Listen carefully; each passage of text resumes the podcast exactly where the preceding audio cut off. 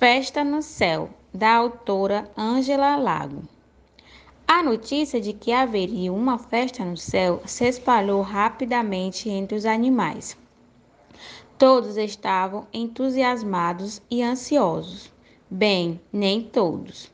Os animais com asas poderiam chegar voando na festa, mas e os animais sem asas? Os pássaros não perdiam uma oportunidade de se gabar, e os animais terrestres estavam furiosos. A tartaruga, que era muito travessa, logo pensou em um plano para chegar até o céu e participar da festa. Enquanto o urubu se arrumava, ela se escondeu em seu violão. No caminho até a festa, o urubu notou que seu violão estava mais pesado que o normal, mas achou que era coisa da sua cabeça. Com muito esforço, ele carregou seu violão até lá em cima e ficou bravo quando descobriu o que havia acontecido.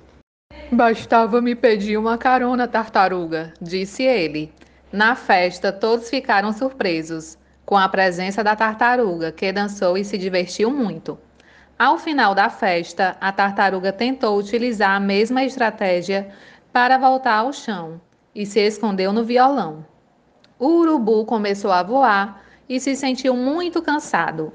Sem aguentar o peso da tartaruga, ele sacudiu seu violão até que ela despencasse lá de cima. O barulho da queda atraiu a atenção de todos os animais, que correram para socorrê-la. Seu casco havia se quebrado em vários pedaços pequenos e os animais tiveram que colá-lo. Por isso, até hoje, as tartarugas têm o casco todo remendado.